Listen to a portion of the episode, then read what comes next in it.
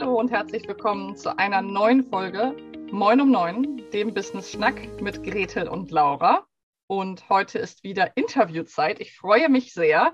Und zwar interviewe ich natürlich nicht Gretel, sondern ich habe eine fantastische Gästin heute hier zu Besuch. Hallo, liebe Nina. Willkommen in unserem Podcast. Schön, dass du da bist. Hallo, Laura. Schön, dass ihr mich eingeladen habt. Wir freuen uns riesig und ihr werdet auch gleich wissen, warum. Weil Nina einfach so erstens eine coole Socke ist, wirklich eine tolle Person, die ich schon seit ein paar Jahren kenne. Wir haben gerade versucht zu rekonstruieren. Wir haben uns so vor drei, drei Jahren ungefähr in Hamburg mal getroffen. Und heute sprechen wir aber natürlich nicht in Hamburg, sondern ich aus Schweden. Und Nina, du bist Expertin für einen Bereich, den ich wahnsinnig interessant finde und der mich sowohl persönlich als auch beruflich oft auch beschäftigt, mit einem anderen Blickwinkel wahrscheinlich. Aber du bist sozusagen wirklich für mich die Expertin für Beziehungen. Und sollte dich jemand noch nicht kennen von unseren Zuhörenden, stell dich doch bitte einmal in deinen Worten vor, was du machst und was deine große Mission ist. Sehr gerne, ja. Ich bin Expertin für Partnerschaftspotenzialentfaltung, sprich, ich unterstütze Singles dabei, man könnte im Grunde sagen, der Traumpartner für den Traumpartner zu werden. Und das fing einfach dadurch an, dass ich vor, oh Gott, weit über 20 Jahren inzwischen schon ähm, irgendwann merkte, das, was ich immer im Freundeskreis mache und was auch irgendwie scheinbar an mir haftet, weil immer Menschen mit mir über diese Themen sprechen wollten, ähm, das könnte ich doch eigentlich auch beruflich machen. Denn ich habe auch gemerkt, Partnersuche, also ich komme eigentlich aus dem Marketing und aus dem Vertrieb und Partnersuche und Dating und Flirten hat sehr, sehr viel mit Marketing tatsächlich auch zu tun. Ne? Man selber ist ja auch irgendwo das Produkt und hat eine Zielgruppe. Und äh, ich habe immer schon im Studium geschmunzelt, wenn solche Vergleiche waren. Und ja, ich habe dann, ich konnte immer ganz gut auch mit Männern und ich habe ganz oft auch zwischen Männern und Frauen übersetzt und dachte dann irgendwann, ja, eigentlich kannst das auch professioneller machen, habe das dann als erstes nebenberuflich gemacht und habe dann 2003 mich selbstständig gemacht und äh, die ersten auch Kurse angeboten. Mein, mein, Freund sagte damals, ja, du könntest ja Kurse geben. Sag ich, was für Kurse? Sagt er, Flirtkurse. Dann haben wir erstmal gelacht. Dann habe ich drüber nachgedacht und gedacht, eigentlich ist es gar keine schlechte Idee ähm, weil, weil warum sind Leute schüchtern und das, da kann man doch was machen. Aber wir gehen inzwischen weit darüber hinaus. Also ich habe inzwischen 13 Bücher über Themen geschrieben, die damit zu tun haben. Also über Liebe, Partnerschaft, Flirten, Selbstwert, Selbstvertrauen, Schüchternheit überwinden und solche Dinge. Ich habe einen Podcast, der hat über 220 Folgen, wo es um diese Mission Liebe geht und habe äh, also ganz, ganz, ganz viel in dem Bereich gemacht. Ich bilde inzwischen auch Coaches aus, ganz speziell zu diesem Thema, weil ich musste mir halt wirklich 20 Jahre lang das von überall zusammensuchen, weil dieses Thema, ich, ich unterstütze Menschen, auch ne, ihre blinden Flecken und, und all diese Dinge.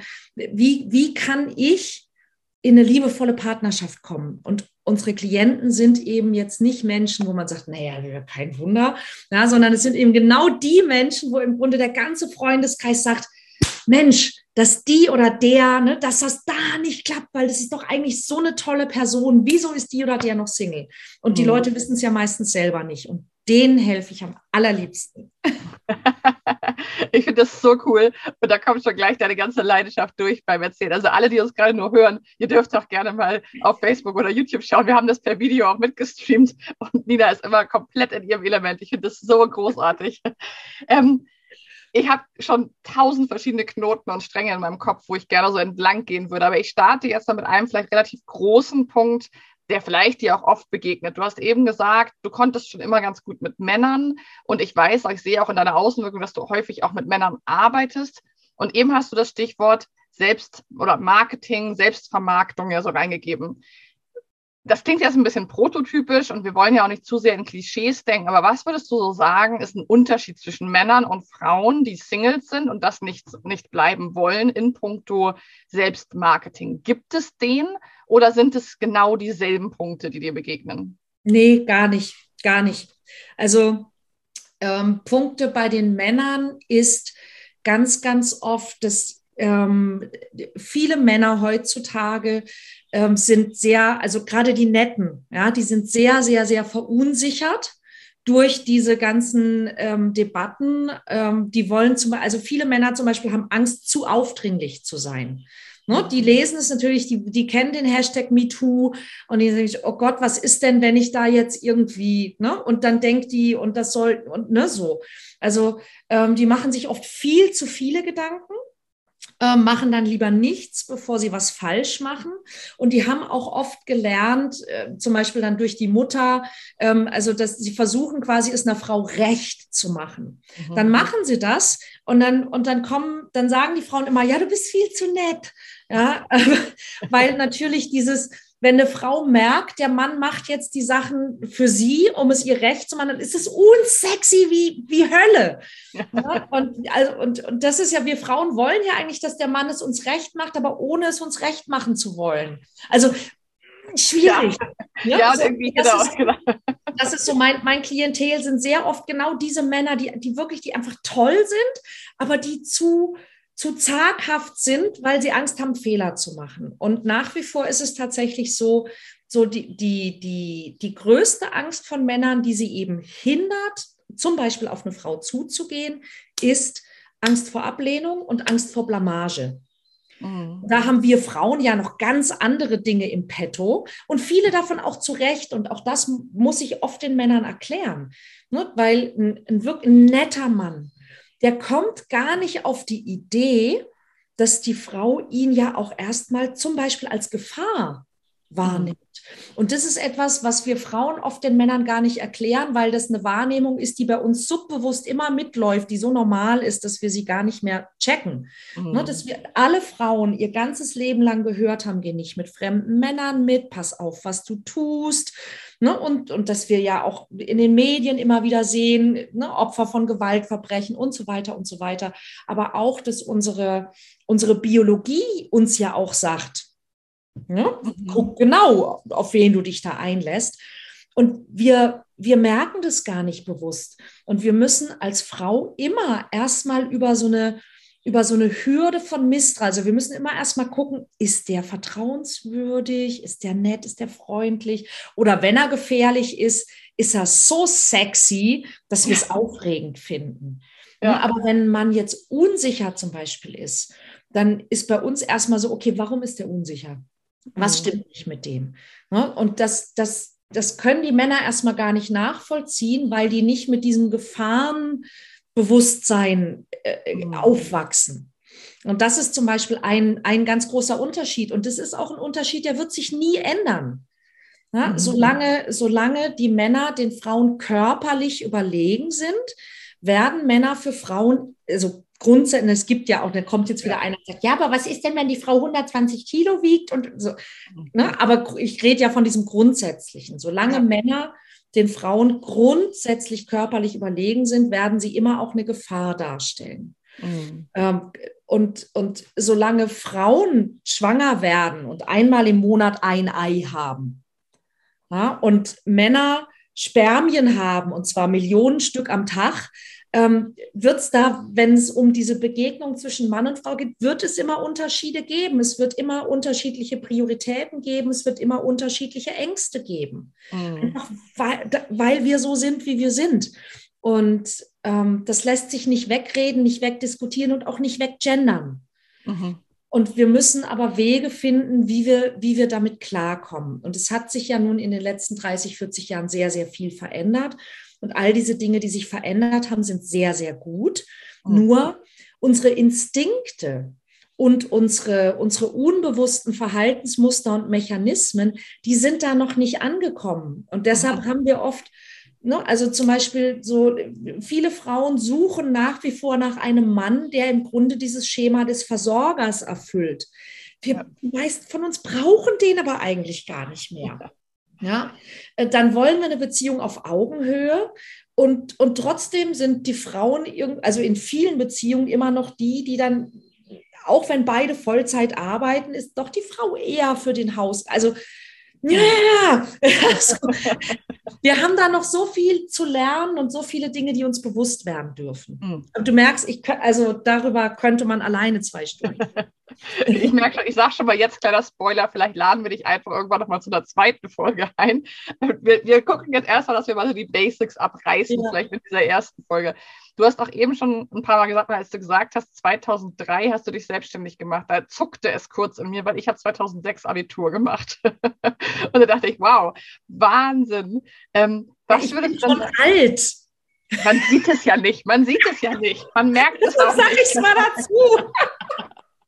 Also Wahnsinn. Ähm, was würdest du denn sagen? Du hast ja eben gesagt, na klar, wir haben das ganze Gender-Thema zum Beispiel. Was würdest du vielleicht aus deiner auch nochmal durch den Blick von dir als Expertin, als Selbstständige, als Unternehmerin, was sind so die größten Veränderungen an dem Markt, an dem du bist sozusagen oder an den Personen? Was hast du da? Das finde ich immer wahnsinnig interessant, was für Stimmungen und Phasen da sind. Vielleicht auch nochmal jetzt ganz aktuell durch die Pandemiezeit nochmal. Also was gibt es da, was du so uns mal rüberwerfen kannst an Interessantem? Naja, ich, ich nehme so, so Wellenbewegungen wahr. Also zum Beispiel, als ich 2003 gestartet bin, war ja das Thema Coaching als solches noch sehr exotisch. Mhm. Let alone Coaching im Privatbereich oder Coaching für Singles. Also es gab nicht viele überhaupt Coaches. Mhm. Und auch Online-Dating steckte in den Kinderschuhen. Ne? Mhm. Und wir haben, wir haben eben wirklich auch erlebt, also viele Fragen treten sich eben darum, wie erkenne ich Interesse, wie gehe ich auf jemanden zu, ähm, was kann ich sagen. Und das ist dann im Laufe der Zeit, ist das, ist das erstmal eher weniger geworden weil dann eben das Online-Dating kam und das Online-Dating ja auch salonfähig wurde. 2003 war das wirklich noch so, dass Online-Dating war, es war zwar schon da, es gab auch einige Börsen, aber es war doch so, dass, also viele Singles, ich mache ja auch Online-Date, ne, dass das so, so ein bisschen verschämt so gesagt wurde, so nach dem Motto, ich kriege es halt auf normalem Wege nicht hin und so. Und dann ist es irgendwann aber so normal geworden, dass es eher andersrum ist. Also, dass ich, dass sich Singles fast recht fertigen mussten, wenn sie nicht Online-Dating gemacht haben. Ne, so wie wenn man heute Leuten sagt, so wie du hast kein Internet oder wie du hast kein ne, so. Ähm, und, und dann setzte irgendwann so eine Frustration ein. Das war so, ich würde sagen, 2016, 15, 16, ne, wo man dann irgendwie gemerkt hat, so, ja, also irgendwie weiß ich auch nicht, so richtig funktioniert das nicht. Mhm. Und äh, wo, wo das wirklich abnahm. Und man kann wirklich sagen, also alle Betreiber von, von Online-Dating und, und Dating-Apps sind, glaube ich, der Gott froh um die Pandemie. Weil durch, durch, ähm, durch äh, Corona ist es natürlich dann wieder ähm, sprunghaft nach oben gestiegen, als man nirgendwo hingehen konnte. Mhm. Und natürlich, als einem dann auch aufgefallen ist, wie alleine man zu Hause sitzt.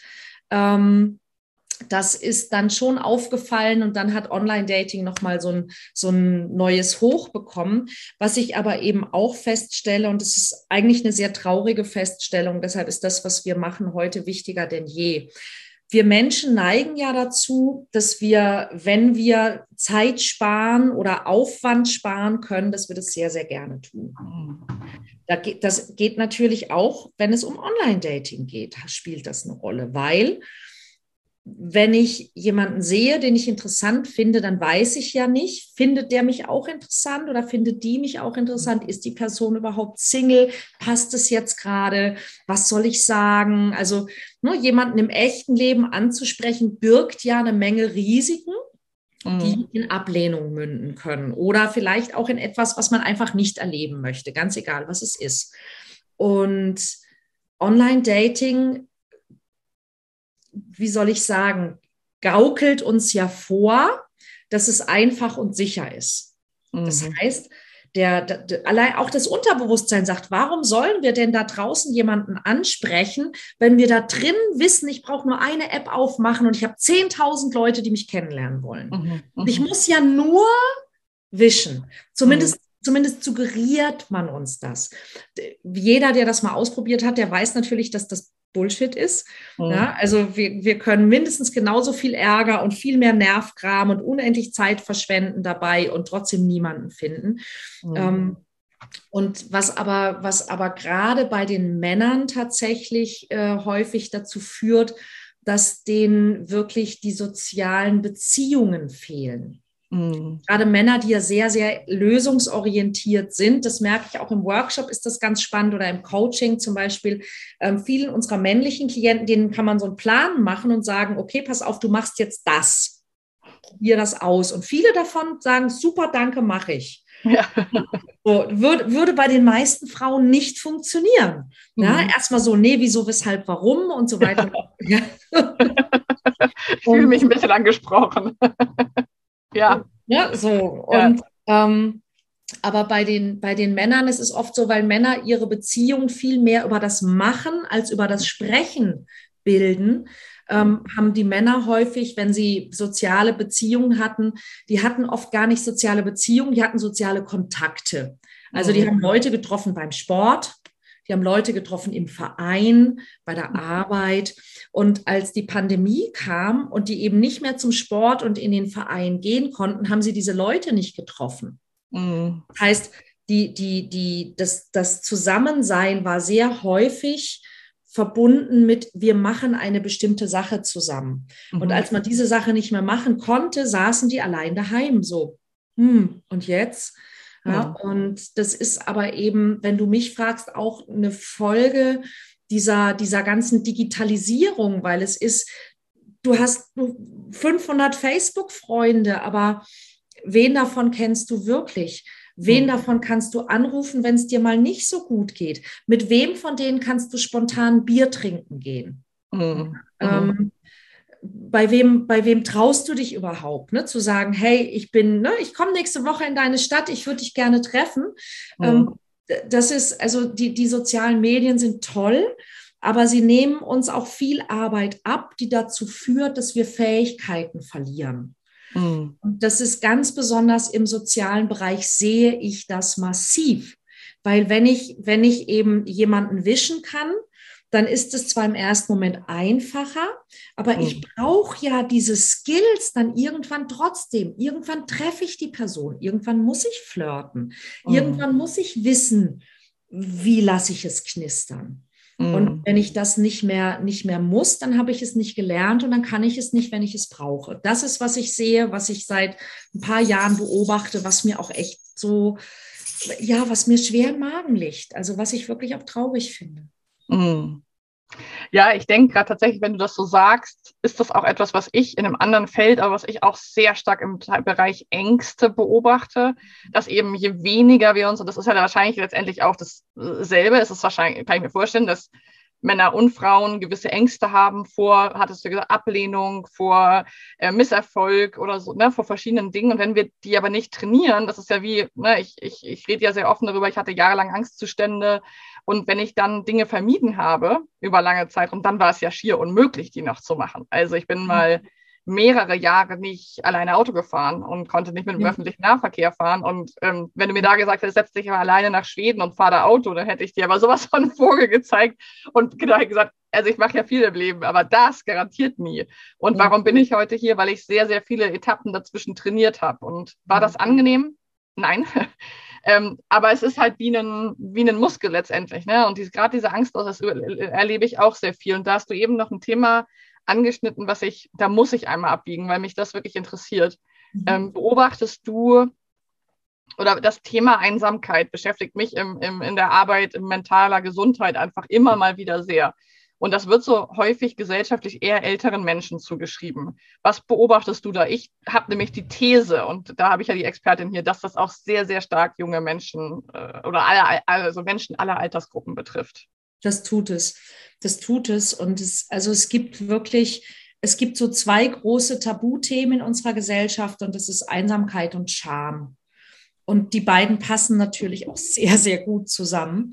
Ja. Ähm, ich bewege mich momentan ja auch viel so in, in, in einem internationalen Kontext, wo ich viele Menschen, also ich war jetzt gerade im Mai in Jordanien ähm, beim A-Fest und wir hatten also Leute aus irgendwie, weiß ich nicht, 30 Ländern da.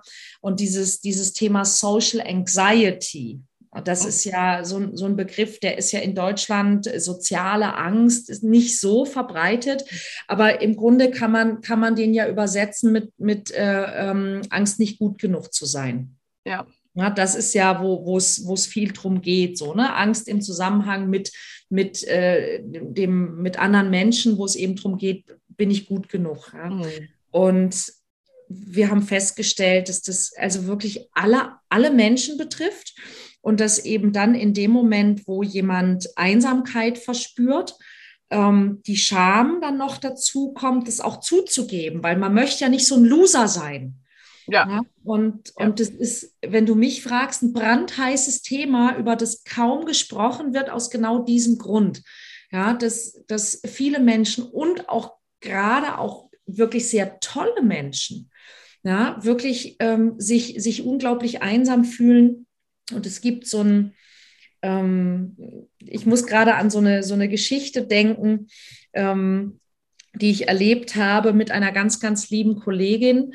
Ich stelle nämlich fest, dass gerade diese besonders kreativen Menschen und, und gerade die Menschen, die auch ähm, selbstständig sind, dass da viele dabei sind, die folgende Geschichte haben und vielleicht erkennt sich jemand wieder. Ähm, naja, für mich ist es auch oft schwierig, Anschluss zu finden, weil ich anders bin als andere. Und das war eben, ich war in meiner Familie auch irgendwie anders. Und man hat mir auch dieses Gefühl gegeben, dass ich anders bin, dass ich so wie ich bin, nicht normal bin. Und es war auch auf dem Schulhof irgendwie so. Ich war anders als die anderen Kinder. Und es ist gerade die Menschen, die, die kreativ sind, die selbstständig sind, die in diesen ganzen Bereichen sind, die engagiert sind. Ganz viele von denen haben diese Geschichte. Und gerade die fühlen sich unglaublich einsam, weil sie diese, sich selber immer noch diese Geschichte vom Anderssein erzählen. Und ich möchte wirklich einfach jedem, der das hört und sich damit irgendwie identifizieren kann, sagen, hey, es gibt da draußen Millionen von diesen Menschen.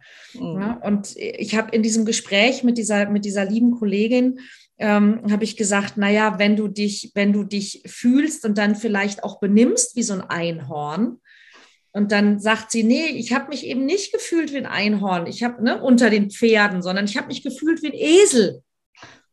Und dann habe ich gedacht, ja, das kenne ich. Und dann haben wir gesagt, wir gründen den Donkey Club. so. Und ähm, weil Esel sind, sind ja, na, die sind anders als Pferde. Und wenn man so ein, so ein Esel alleine ist und guckt auf so eine, so eine Pferdeherde, dann kann man schon manchmal denken, guck mal, die sind, die sind alle so zusammen und die sind irgendwie, mhm. machen das so viel eleganter als ich. Und ne, so, mhm. die sehen auch alle irgendwie viel schöner aus und die wissen genau, wie es geht. Aber hey, Esel sind super intelligente, smarte und belastbare Tiere. Mhm. Ja, ein Esel wird auf lange Sicht immer viel, viel, viel erfolgreicher sein als hat. Ja?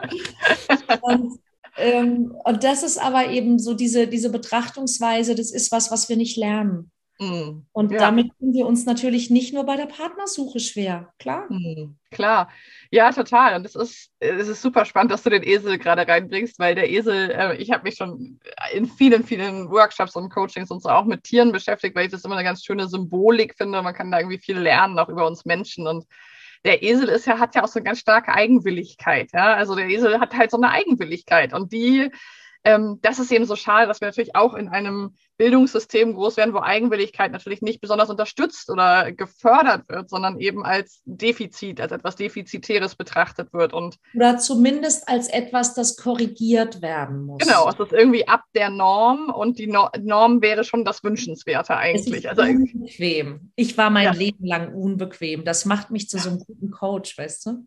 Ja, Wahnsinn, ja, das finde ich echt nochmal ein cooles Bild. Also, und das, mich schmerzt es eben auch richtig, als du eben davon erzählt hast und auch, ja, einfach zu, zu spüren, wie viele Menschen da eigentlich ein ganz ähnliches Thema haben, aber eben selber den Eindruck oder das Gefühl, damit alleine zu sein oder sich nicht zeigen zu können, weil dann könnte vielleicht noch was Schlimmeres passieren. Dann könnte man ganz verstoßen sein oder ja, das, das finde ich echt ganz, ganz traurig. Umso wichtiger, dass, dass Menschen wie du ähm, da sich als Expertin wirklich hinstellen und sagen, das ist meine Mission.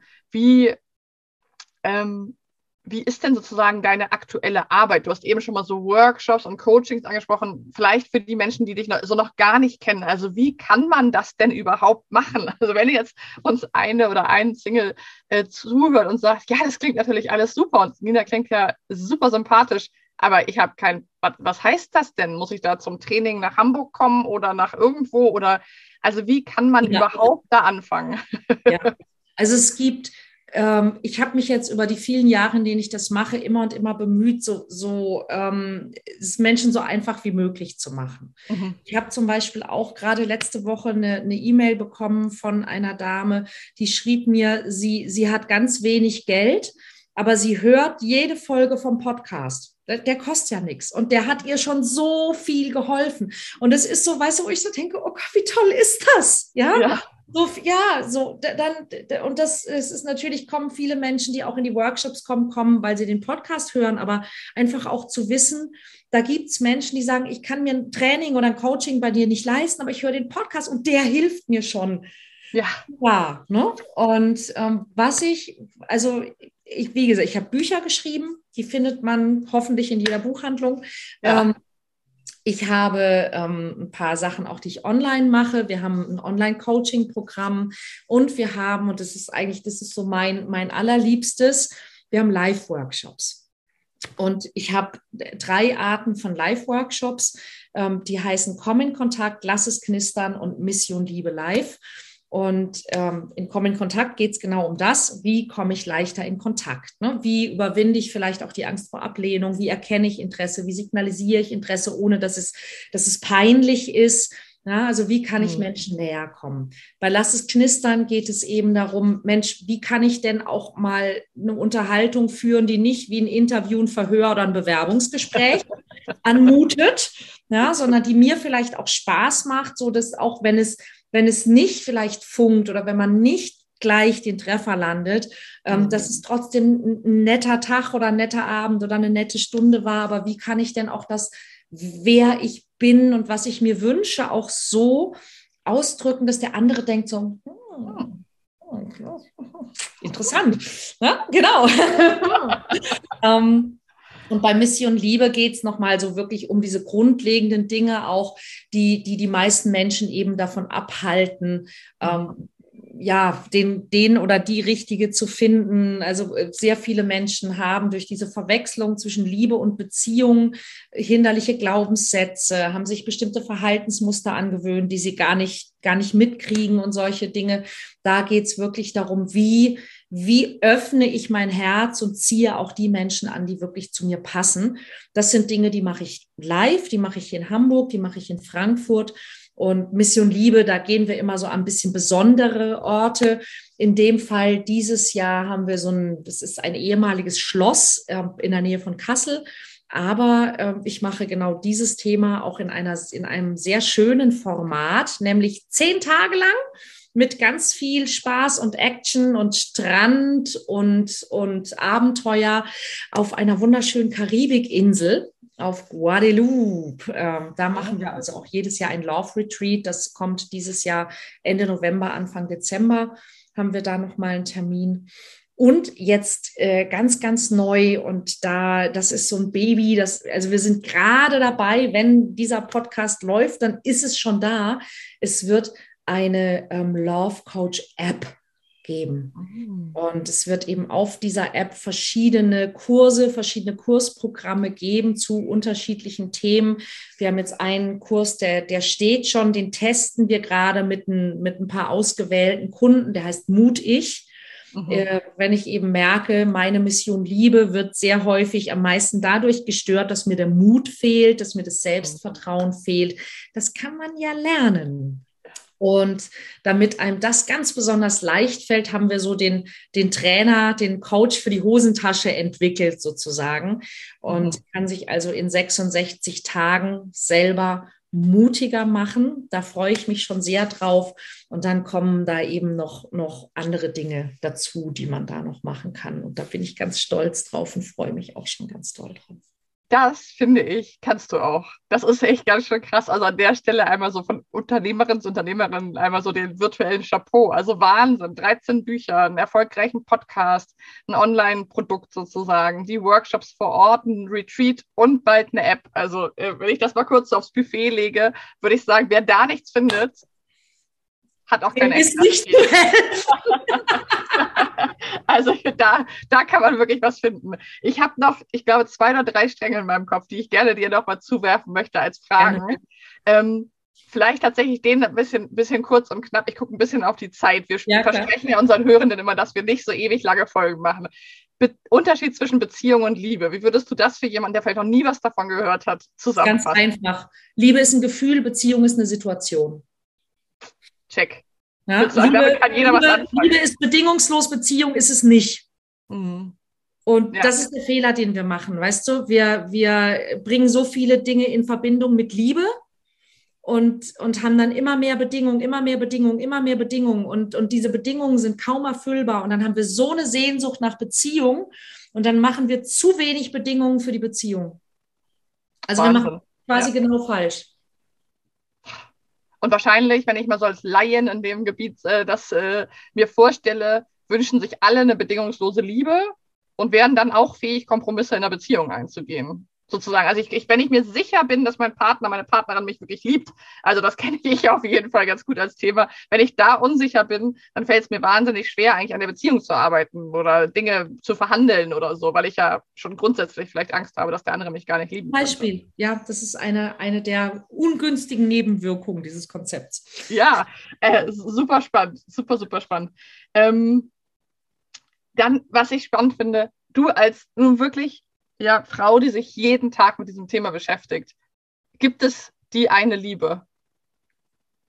Ja, klar. Es gibt die eine Liebe. Und die ist aber, ne, die ist hier drin. Die ja. hat nichts mit den Menschen da draußen zu tun. Liebe mhm. ist ein Gefühl und es ist dein Gefühl. Und mhm. es gibt da draußen eine Menge Menschen, die mit dir kompatibel sind. Mhm. Und das Interessante ist, dass jeder dieser Menschen, der weckt auch Potenziale in uns. Mhm. Ja, und ich bin mit dem einen Menschen anders, als ich mit dem anderen Menschen wäre. Aber mhm. nichts davon ist besser oder schlechter. Mhm. Es ist nur anders.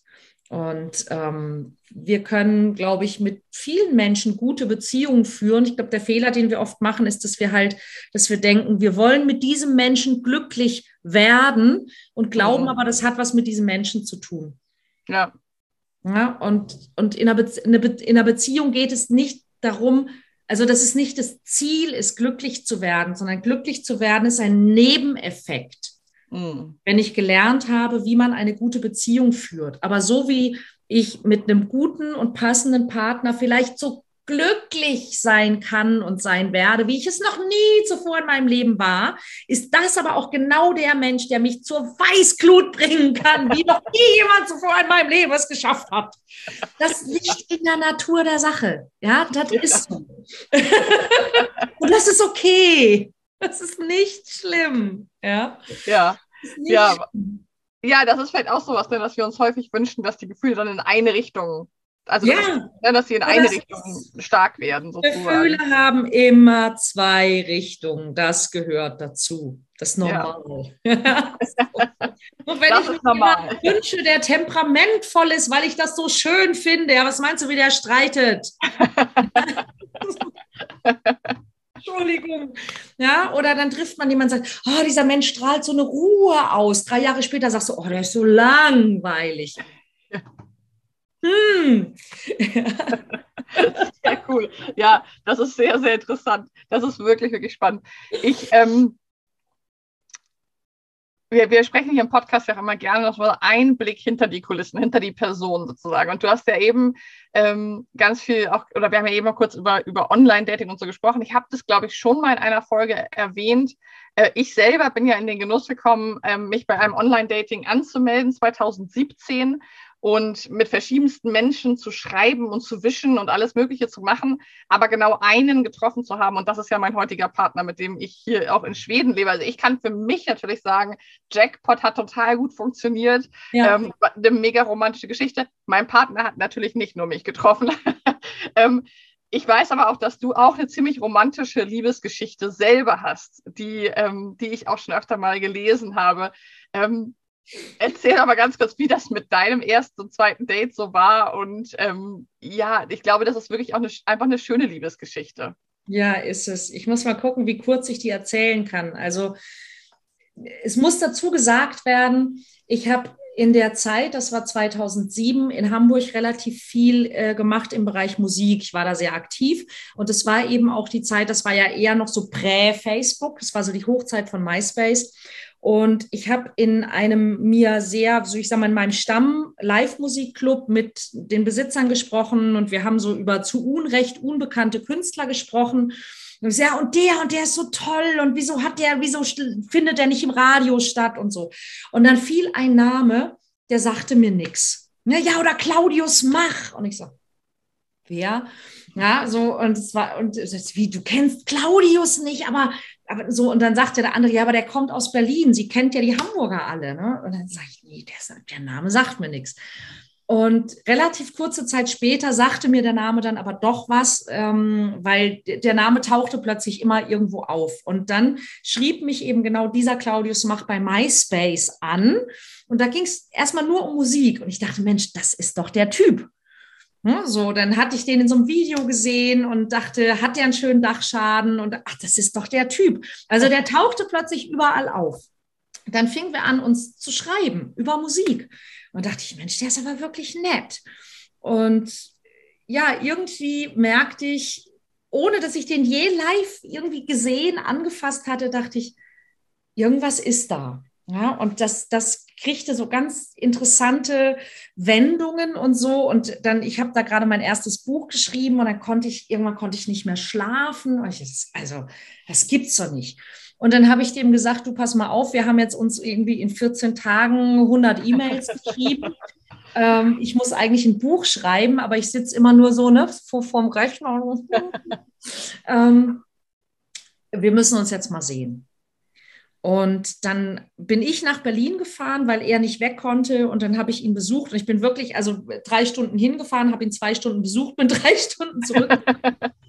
und dann sagt meine Freundin damals zu mir, und, und, und, wie ist er? Sag ich, den heirate ich. Das kannst du so nicht sagen, du hast jetzt einmal getroffen. Naja, lange Rede, kurzer Sinn. Beim zweiten Date hat er mir einen Heiratsantrag gemacht. Und da, er, ich war vorgewarnt, also ich wusste das, weil er sagte, ich habe ein Lied für dich geschrieben und ich sagte, wow, und kriege ich das zu hören? Und dann sagt er, ja, hm, hm, ist ein Heiratsantrag. Und ich musste so lachen, ja, weil, weil ich, hat, ich hatte das vorausgesagt. Mhm. Und es ist, es ist alles genau so eingetroffen und es ist eine völlig irre Geschichte und ich sage immer, jedem macht das nicht nach.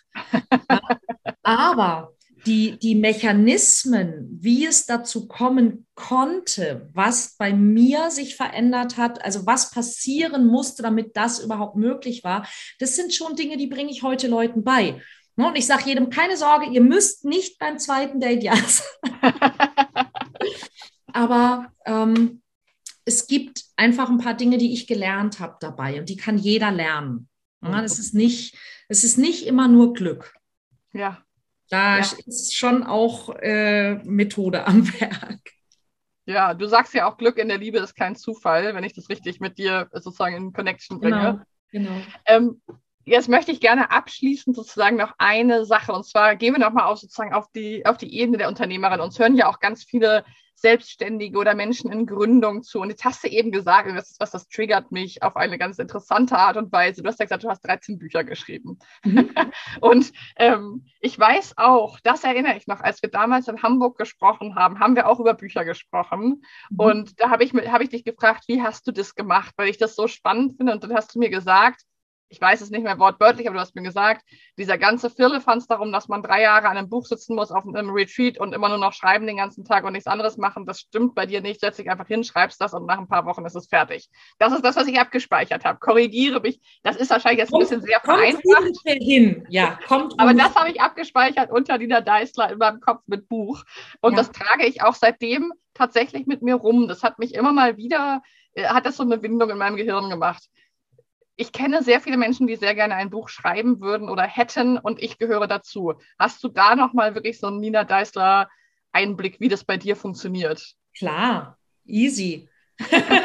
also das eine ist, das eine ist, und das, das muss ich sagen, das kann man wahrscheinlich nicht lernen. Ich habe wirklich ein Talent dafür. Mhm. Ja, das, das Sprache ist mein Ding. So, das ist das, da muss ich sagen, es ist für mich nachvollziehbar, dass es nicht jedem so leicht fällt wie mir. Mhm. Nichtsdestotrotz, und das ist ganz, ganz wichtig, das, was uns am meisten blockiert, ist nicht, das ist doch nicht, dass du keinen Inhalt hast. Ja, sondern das, was uns am meisten blockiert, ist, dass wir, dass wir irgendwo mal gelesen haben, dass es ein Prozess ist und es dann die Muse küssen muss und dass es ganz furchtbar schwierig ist. Und es ist es nicht. Mhm. Ist es nicht. Ja, wenn ich, wenn ich ein Thema habe und ich kenne mich in diesem Thema aus, dann kann ich ein Buch schreiben. Und wenn ich eine Seite schreiben kann, dann kann ich ein Buch schreiben. Und es ist ganz, ganz, ganz einfach. Du setzt dich hin und du schreibst eine Seite. Und auf dieser eine Seite schreibst du Folgendes. Als erstes schreibst du, worum geht es grundsätzlich in diesem Buch? Eine Art Titel. Und es muss noch nicht der Endtitel sein. Es kann ein Arbeits, es kann einfach, ne, wenn du zum Beispiel ein Buch darüber schreiben möchtest, wie man leichter seine Ängste los wird. Dann schreibst du dahin, wie man leichter seine Ängste los wird. So, und darunter schreibst du 10, 15, 20, 25 Sachen, von denen du weißt, das ist, was jemand tun muss, um seine Ängste loszuwerden. Erstens, was weiß ich, ja? Erstens die Angst benennen. Zweitens, was muss man über Ängste wissen, um seine Angst verstehen zu können? Drittens, ähm, was sagen denn andere darüber? Warum fällt es uns denn so schwer? Viertens, Methode eins, die Angst loszuwerden. Fünft und so weiter und so weiter. So, und das schreibst du einfach untereinander. So, dann hast du ein Buch geschrieben, weil du weißt ganz genau, was unter jeder dieser Zeilen drunter muss. Mhm. Und dann nimmst du die erste Zeile und das ist dein erstes Kapitel. Und da schreibst du drunter, was, was, worum geht's, ja? Was ist, was muss man über Ängste wissen? Schreib's drunter und schreib meinetwegen vielleicht auch erstmal nur eine Seite. So, das heißt, wenn du unter jeder dieser, dieser Zeilen eine Seite geschrieben hast, dann hast du schon 10, 15, 20 Seiten. Dann denkst du dir die Übungen dazu aus und so weiter und dann gehst du mehr ins Detail und mehr ins Detail und mehr ins Detail dann hast du für jede dieser Überschriften, hast du vielleicht vier, fünf, sechs oder zehn Seiten geschrieben. Zack, 200 Seiten Buch. Fertig. Das ist, natürlich ist dann das Buch noch nicht endgültig fertig. Mhm. Ja, aber dann hast du aufgeschrieben, was in diesem Buch zu stehen hat. Und dann hast du plötzlich vielleicht 150 Seiten. Und dann fängst du an, dann liest du es eben nochmal durch. Das ist okay. Ne, so, dann lässt du es jemand anders lesen. So, was hast du verstanden, was hast du nicht verstanden, wo fehlt dir was? Mhm. Aber das Ding ist, wir, wir warten, glaube ich, viel zu lange mit unserem Output, weil wir oft Angst haben, der Output ist nicht gut genug. Mhm. Da sind wir wieder beim selben Thema wie immer. Ja. ja. Und das ist das Einzige, weil Mut ist ja etwas, das wir nicht spüren in dem mhm. Moment, wo wir ihn brauchen. Ja, die Leute denken immer so, ah, dafür brauche ich mehr Mut. Dann sind sie in einer Situation, wo sie Schiss haben, warten darauf, dass Mut kommt. Da kommt aber kein Mut. Ja. ja? Weil, weil Mut ist eine Entscheidung. Mut ist, ich mache, was zu tun ist, wenn ich Schiss habe. Ja. Und, und das ist im Grunde, du brauchst den Mut, um ein Buch zu schreiben, ist einfach nur, ich entscheide jetzt, dass ich aufhöre, darüber nachzudenken, ob das gut genug ist und, um es mal ganz krass zu sagen, ich kotze einfach meinen Content aufs Papier. Ja. Und wenn der Content auf dem Papier ist, wenn ich ihn in diesen Computer getackert habe, dann kann ich ihn besser machen. Mhm. Erst dann. Ja. Und der Content ist da. Ich glaube, in dieser Minute sind ungefähr 250 Bücher geboren, so wünsche ich es mir auf jeden Fall. Ich mir auch. Weil ich, ich kenne so viele von uns, die hier zuhören. Ich weiß, dass, die, dass da die ein oder andere Idee auf jeden Fall rumbrütet. Und ähm, ich bewundere dich dafür wirklich sehr, sehr, weil es, weil es so viele Menschen gibt, die das auch zu so was Mystischem, äh, Großen eben machen. Und ähm, ich äh, liebe diese Direktheit und Klarheit. Ich, äh, ja, ich habe mir ein paar Sachen notiert und Ich danke dir an der Stelle schon mal sehr, sehr für diese, ja, für diese tolle Dreiviertelstunde. Und ich bin mir ziemlich sicher, dass wir nochmal vielleicht in einem halben Jahr oder so wirklich eine Klappe die zweite machen. Ihr könnt ja auch gerne mal auf den gewohnten Wegen uns schreiben, entweder hier kommentieren oder uns eine Direktmessage schicken. Was fandet ihr besonders spannend? Was würdet ihr Nina gerne zum zweiten Teil des Podcasts irgendwann mal fragen? Was, äh, was sind eure Erfahrungen damit? Und Nina, vielleicht magst du noch einmal, weil das mit den Show Notes manchmal von unterwegs am Handy nicht für alle so klappt, dass sie raufklicken. Sag doch einmal ganz kurz, wo findet man dich am besten? Was ist der beste Kanal, um jetzt noch weiteres zu erfahren von dem, was du gerade angeteasert hast? Also ähm ich glaube, es ist völlig wurscht da, wo man Nina Deißler eingibt. Eigentlich mit einem scharfen S, aber auch zwei S gehen wunderbar, weil die Handytastatur, das weiß ich aus Erfahrung, die wehrt sich immer so ein bisschen gegen diesen blöden Buchstaben. Nina Deißler mit zwei S. Einfach äh, googeln bei Instagram oder bei Facebook eingeben. Ich bin wirklich leicht zu finden. ähm, im Moment ist mein Lieblingskanal ist tatsächlich Instagram, also so fürs, fürs Miteinander in Kontakt kommen, ähm, ist Instagram, da ist es nina.deisler, ist wirklich nicht zu verfehlen, aber auch auf unserer Webseite gibt es also alle Infos, die man irgendwie braucht, wo man sich aussuchen kann, äh, was einem gerade vielleicht am besten passt wo auch der Podcast sehr schnell zu finden ist. Aber auch der ist, also überall, wo es gute Podcasts gibt, gibt es den Mission Liebe Podcast von Nina Deißler. Das ist, glaube ich, nicht zu verfehlen. Perfekt. Sehr, sehr cool. Ich danke dir sehr für diese Zeit und für die vielen, vielen Impulse. Mein Gehirn läuft jetzt noch ein bisschen weiter, da bin ich mir ganz sicher. Ja, gut, und, so soll es ja, sein. So ne? soll es weil, sein. Weil ein gutes Coaching ist wie ein gutes Training. Man ist hinterher immer noch äh, deutlich äh, in einem anderen Zustand, als man vorher war. So soll das sein. Absolut. Ich danke dir sehr und wir wünschen euch allen jetzt erstmal einen wunderschönen Tag und hören uns wieder in der nächsten Folge Moin um Neun, dem Business Schnack mit Gretel und Laura. Bis dann. Ciao.